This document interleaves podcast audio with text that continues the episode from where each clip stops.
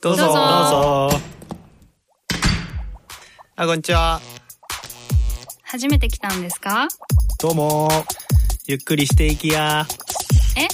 私たち？こんにちは。保育士のひかちゃんです。こんにちは。ストーリーエディターのトッチーです。散歩大好きイモティです。こんにちは。美大生のひかるです。はいこのポッドキャストはコルクラボの活動や活動のテーマであるコミュニティについてコルクラボのメンバーがゆるくお伝えしていく番組です。うん。はい。で先週から、うん。えー、と家族を大テーマに、うん。えー、と全部で5回、えー収録をねしているところなんですけど、今回のテーマが「これからの家族の形ってうん」になってます。でこれ私が出したテーマなんだけど、もう私今まだ、えっと、結婚をしていなくってシングルなんですけどまあそのそもそもあの結婚をねあのするしないみたいなところから、えっと選択をん。自分で選択がでできやすい、せうん。あの社会になってきてるなと思った時に、その家族って形自体も多分今までのなんかいわゆるなんかサザエさんとかマルちゃんとか わかんないけどそういう家族の形からはいもっと多様なものに変わっていくんじゃないかなって思ってるしすでにあのちょっと形を変えた家族の形の人がいるなっていうふうに思っていてなんかそれをそれぞれがも思ってる家族の形とか今自分の家族の形とか話してみたら面白いんじゃないかなと思ってうん。このテーマの形にしました。でそうで私がその面白いなと思ってるそう友達の家族の形があってその子も今まだシングル女の子なんだけどね、シェアハウスに住んでるんだけどえっと一つが子供がいるファミリーの家族と、うん。もう一つがまだ子供がいない、えっとカップルのファミリーでシングルが3人っていう一軒家に結構大家族として住んでてそれこそ最初はまだ子供が生まれてない段階から一緒にいたからなんかみんなで子供を迎えるみたいな入れるっていう形で始まっ途中からねそういうふうに家族の形が変わってってるのそのシェアハウスの中で。でその私の友人がなんかその子供に対してちょっと他の子とは違う感情を抱くって言ってるわけ。他の外にいる子供うん。他の友人の子供とかに対しての感情とちょっと違うと。なんか自分の子供とまではいかないかもしれないんだけど多分子供がいるってこういう感覚なのかもしれないっていうのを感じるし愛情も他の子に対してとちょっと違うものを抱くって言っててあなんかもうそれって家族じゃんみたいに思ったわけ。その話を聞いててね。そうそう。なんかだから実際に契約として家族にならなくてもそういう家族の形ってあるんだなと思ったっていうのがあって。面白い。うん。そりゃそうよね。一緒に住んでるわけでしょ、ん。同じ一つ屋根の下でさ、そうそうそうそう。で毎日顔あったりしてさそれは感情は変わるよね、うんうんうん。うんそれは家族なのかっていうねうん。ところでもあるよね。そうね。でもその子にとっては、うん。うんあの家族だなと思えるコミュニティにはなってるみたい、うん、でなんかその子自身はそんなにね結婚っていう形にこだわりがないタイプの子ででも自分自身は子供をね育ててみたいと思ってる気持ちがあるみたいなんだけどだからでもここの家族ってがあればなんかそれでもやっていけるんじゃないかなって思う。っていう気持ちもマザーでもそうそうそう、ね確かにね。まずそうするかどうかは分からないけど、うん。そういう選択肢も取りやすいなっていうふうに言ってて。それはなんか今後そういうの増えてきそうだって感じするよね。ね増えそうだよね。うんうん。うんそうなんかあれだよね。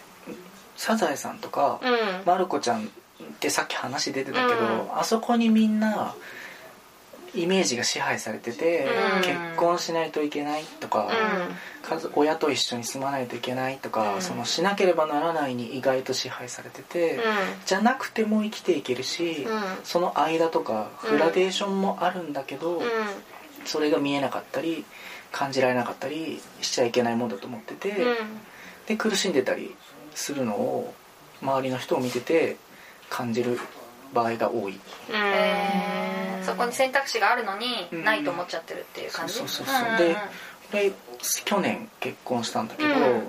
それはなんか俺はどっちかっていうとどっちでもいい結婚しても結婚しなくても？入れるとか入れないはあんまりどっちでもよくて、へその一緒に暮らしてるっていうこととかがその時間の方が大事で、うん。その結果として振り返った時にそれが結婚でも同棲でもどっちでもいいって思ってて、でも結婚したのは相手の人が入籍してで両親に紹介して一緒に暮らすっていうことにすごく価値観を持ってたし、うん。幸せだって思ってたから結婚っていう形にして今一緒に暮らしてるんだけど、だからそれをはその人がそうしたいと思ってたからそうしたんだけど一緒にいるっていうことに関して幸せなら形はもう別に何でもいいっていうか。ああどっちでもよかったんだ。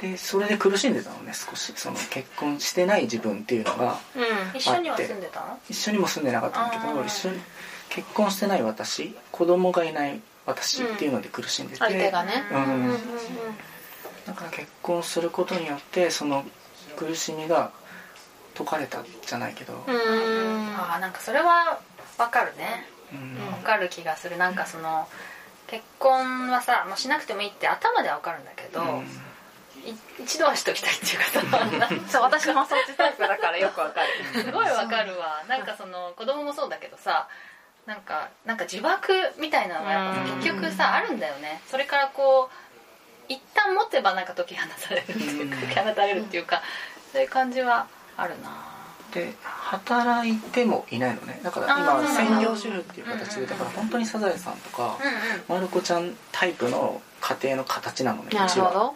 でも今の社会から見たら少数派になりつつあるじゃん。うん。でそこでも後ろめたさを感じてるんだけど、でも進歩ってさあれじゃん。どっちも良くならないと進歩にはならないじゃん。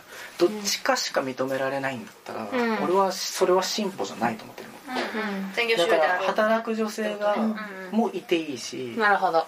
働きながら子育てする人もいていいし子育てしない人もいていいし子育てだけ家事だけしたい人っていうのもいていい。だからそれが全部認められた時に初めて進歩な感じがするんだけど人類が。うん。だけど今なんかその彼女は専業主婦であることに少しだけ後ろめたさを感じてる。確かにね子供子育てをしてなくて専業主婦の人って確かにマイノリティになってきてるのかも、ね、聞かないもん。ちょっと減ってるよね。減ってるかな。り減ってる。しいないよねいないうん。うんうん。確かに。ででもその後ろめたさうん。をこっちはなんか客観的に見てるから別に俺はそれでもいいと思うのね。家事がしたくてで子育てがをこれからしたくて家にいたいっていうんだったらそれはそれでその人の選択としてありだと思うからそれが認められるような環境を作りたいなって思ってるしでそれもありだと思う。のでもなんかうん。私はあんまりなんか親に結婚しなくてもいいし、うん。別に子供も産まなくてもいいみたいなこうん。とを言われてて、へー。一人っ子だったよね。あ一人っ子。なんででもなんかそう言われるとやっぱり考えるんですよ、そしたらうちの家族私で終わりだなみたいな。家計がね。家計が。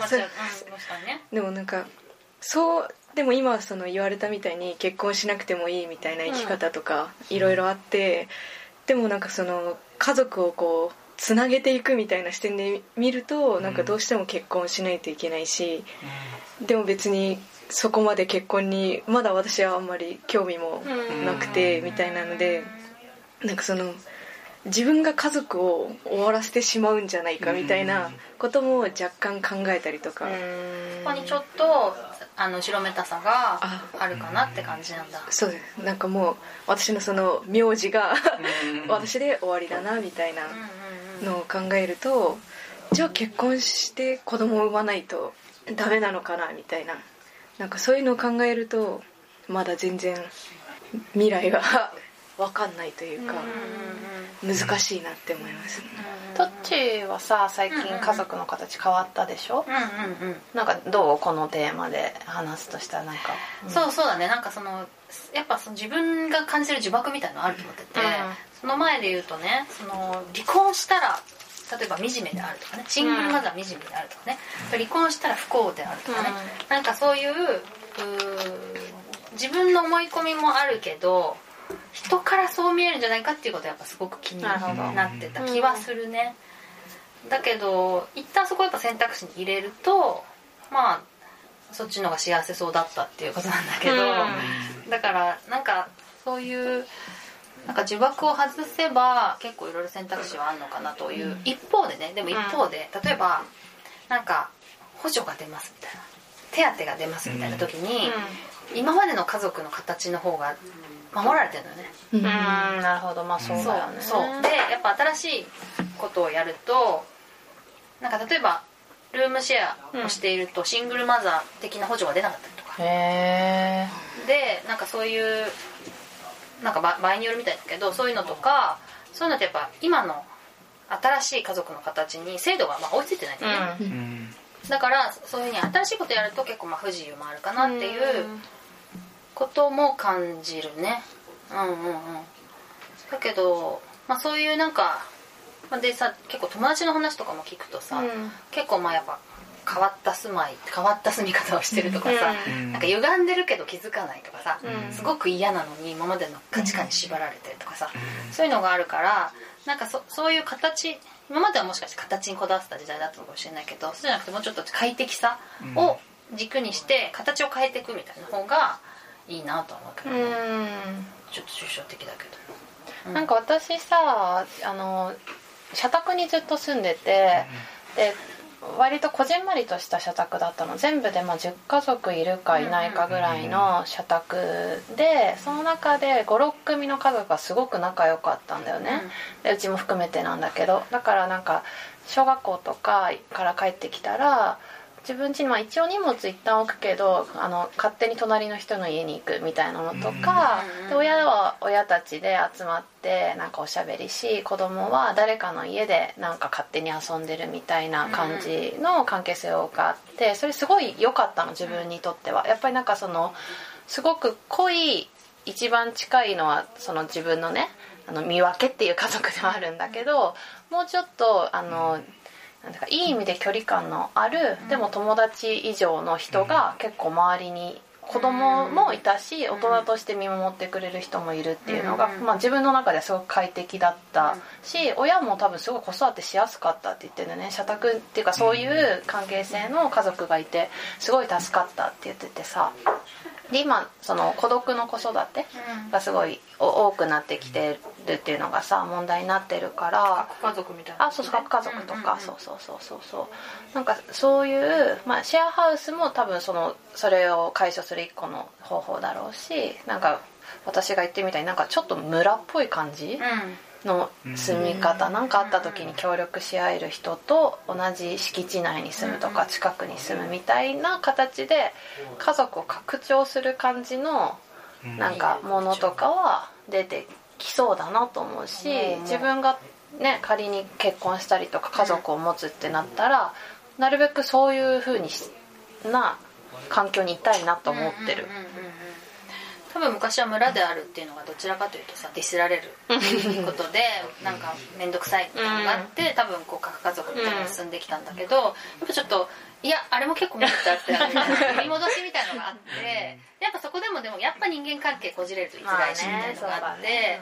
だからそのやっぱりどっちが正解ってわけじゃなくって、なんかその村村もさ村にした時は多分ちゃんと理由があったんだよね、なんかこっちは都合がいいからみたいな、うん。だけどその形骸化っていうかさその枠だけ残っちゃってさ、うん。でなんかメリットがまあ分かんなくなってきたみたいな感じで、そうなると思うからやっぱそのね揺り戻してまたそそれで不具合があったらまたこっちそうだね。ぐ らいながしてくるんだと思うけどね、実際私も社宅だったけど、うん。私はさ一人だけ学童に行ってたのね。一人だけ保育園だったのね、だから結構疎外感もあったし、うん。あと逆にこういじめられるとかさあとなんか、うん、そういうのもあったかな。お母さん同士いがみ合うとかさ、うん。それは結構ね面倒くさかったよね。うん。なんかそのまあいい面もあるけど悪い面もあるっていうかね、うん。そういうのが割と自由に行き来できるといいけどでもそういうさなんかちょっと近い家族っていうかさ、村みたいのってさすぐにできないじゃん。そうだね。時間かかるじゃんやっぱり。だからそこからそこで例えば快適になっちゃって人間関係が悪くなってそこから出るみたいなのはまた一大事だよね、だと思うな。結構本当に最適解ってなかなかねうん。ないのかなと思うけど。グラデーションなのかな？そういうのがやっぱり。グラデーションだようねんなんかとも家族らしいものとかうんうん。家族風とかでこう階層みたいになっててで最終的にはなんかあれなんだろうね。しなんか心の底でし誰かに頼れば死なないって思ってるのが多分立つ立ってる力っていうか、うんうんうん俺それはなんかいいコミュニティだなと思った瞬間は大体そう思ってることが多い、誰かに頼れば死なない。うん、自分はまあ死なないだろうって。例えば足怪我して動けなくてもあそこにお願いしたらなんとかなるだろうって思ってる人が浮かぶっていうのがコミュニティとか家族とかのいいコミュニティだなって思った時は大体自分はあそこに頼ればとか声かければ死なないかもしれないな。って思ってる時がう、ん、いい家族家族コミュニティなのかなって思ってる。なるほどね。なんか夫婦別姓のなんか議論を見てた時に、うん。その反対派の人が、うん。夫婦別姓だと今までの日本の伝統的な家族の形が壊れますみたいな意見があって、うん。え名字でじゃあ今まで家族だったのかっていう確かってすごい疑問に思っうん確てかに。その名字が一緒な人はみんな家族だったらその夫婦別姓になった途端に別に結婚しててもその人は家族じゃないってこの人は思うのかなと思ってなんか私はすごい不思議だったんですけどなんかまだこうそういう形的な感じで家族を捉えてる人って結構いっぱいいるんだなと思って。まあそうだよね。すごい昔だって名字なかったんじゃなかったっけ？あそうなの？日本だってて北条政子と源頼朝は名字違くないだって。そこまで遡るとそうなの でもそうそうそう。あ昔はなんかなかったよね。大正かなんかじゃなかった確か。名うん字一緒にしたのって割とあじゃあ割と最近じゃんねそうそうそう。その方が便利ってそういうのにとらわれちゃうっていうことなんだろうねうん。別姓はどう思う？はい全然何が問題ですかっていう感じだった私もそうなん。です子供じゃない？あ結局さなんか結婚しなくてもいいって言ってたカップルも、うん。子供ってなると結婚しようかみたいな話になったりするじゃん、なぜかっていうとやっぱ説明が面倒くさいから、みたいな、うん。なんか学校行って面倒くさいとかさ。そういうあと書類書くのも面倒くさいとかさ、学童の書類ね小学校の書類一つもさ結婚してませんとか超面倒くさいと思うんだよね、まあねそうだね。その辺が追いついてそうくる追いついてないってことねんだよね。そうそうそう本質的じゃない。外がギャップがあるってことだよね。そう。でそこに、ねそこの制度をうん。なんか頑張ってそのそのそれこそサイボーズのさ安野さんだっけみたいに頑張って変えるよりもまあ従ってみたら楽だよねみたいな感じかなとは思うんだけどね。うんうん。確かに性が違っても別にね困ることないのかななんか何が問題なのか分かんなかった最初聞いた時は。反対する人？男性側としても。うんうんうん。うんそもそもね男性側はか変わるって選択肢を取る人は少ないもんね。女性側のね性になる人は少数派だもんね。変わるとしたらどう自分が？あ全然。全然。OK 俺長男だけど、ん。別に何にもないねそういうの、うん。家がどうとかもないし。そういうのないんだね、うん。なんかこうこだわりとかしがらみとか、うんあん。まりない方なのかななうんそうだうち自体があんまりこう家族であったりとかもなかったりうち離婚してるからそれもあるかもしれない、うん。家族であってご両親が？うん。うん。でも親親の父親のせいなんだよ。へえででお父さんと一緒に住住んでたの？いやで母親と住んでてー。父の実家住んでたの。へえお母さんとお父さんの実家に住んでるそう。お父さんが出てるお父さんが出てったけどお父さんの実家にいてお父さんのせいで暮らしてたの。お母さんはどっちのせいだったの？お母さんもお父さんのせいで。だから俺らに多分その社会的に名前が変わるとあの時代はもう間違いなくって言われるから。って言われちゃうから子供のためもありつつ自分のためもあったのかも分うんかるけど,、なるほどね。性は変えずっていう形だったから逆になんだろうって思っちゃったんだよね多分ねあこれ制度というかただの思い込みなんだなって。確かに。だって意味ねえなこれ。そうそうそうそう。あの暮らしった前日と知った翌日はさ家族の形変わってないんだけど、うん。見る目は変わるわけよやっぱり、うん。あいや一応戸籍上他人なのかなとか思うわけなんだけど、うん。でも変わってないし通してみたらずっと家族で暮らしてるんだけど、うん。この心のなんか見え方が変わったのは思い込みなんだなっていうのが、その性別の話を聞いた時に思ってたから、うん。思い込みだね。だからそんなにこう 思い込みを強くしすぎないっていうか、うんうんうんうん。割とユモティはそういう考えから自由だってことだよね。うん。うんうんなくなっちゃったからこそあったものにも気づいたし、うんうんうん。ないからこそフラットに見れてる部分でもあるかもしれない、なるほど。じゃあそろそろ時間。お時間なので、うんねまあこれからどうなっていくのかな。でねもまあ自分が選択したいなと思ってる形にね、なうん。なれる人が増えていくといいなとは思ってるけど、かちゃんがどんな感じになるのか楽しみよ。はい、いつか話せたら。はい。じゃあ最後いきます、せーの。コルクラボの温度でした。新紹介のコーナー。ユモティどうもはじめまして。ニキ。ミキです。やっと登場みたいな。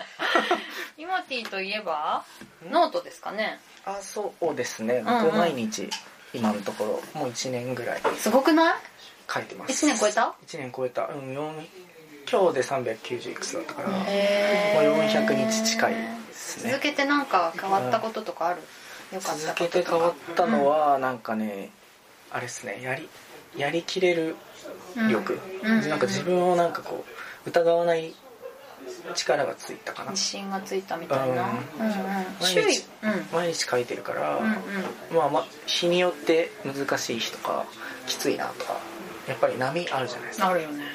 だけどまあ一応毎日できてるから、まあ、他のこともそう思い込んでるだけで文章と同じように書ききれるんじゃないかうんうん。でまあもちろん波あって、いいなと思った日もあるし、うん。うんいやこれかみたいな日もあるけど まあそれはそれで出すっていうか。はいはいはいはい、でそれで出しちゃうっていうのかな、うん。力はついたかな。それも力なのかね、うなんかさ周りのさ、ん。景色は変わらないの？例えばなんかそういうフォロワーが増えたとかさ、なんかこういう関係性ができたとかさ。うんなんかノートのフォロワーさんが1年でやっぱり増えて、ノート自体のアカウントの人がもともと知らない人ででその人もやってくやってる人とかからはかなり増えてるかな、だから読,、ま、読んでくれてる人は地道にこう増えてはいるね。それによってでも何も変わらない別に。うん世界というか暮らしは変わってないかへえこっそり読んでるって感じなんだじゃあ、なうんへえんかでもこれからあるかもね。あねそう続けていけばなんかこう変化はあるかも。あるかもしれない。ねこれクラボではどんなことをしている？どんな動き方をしてる？あでも結構コルクラブも最初入った時うん。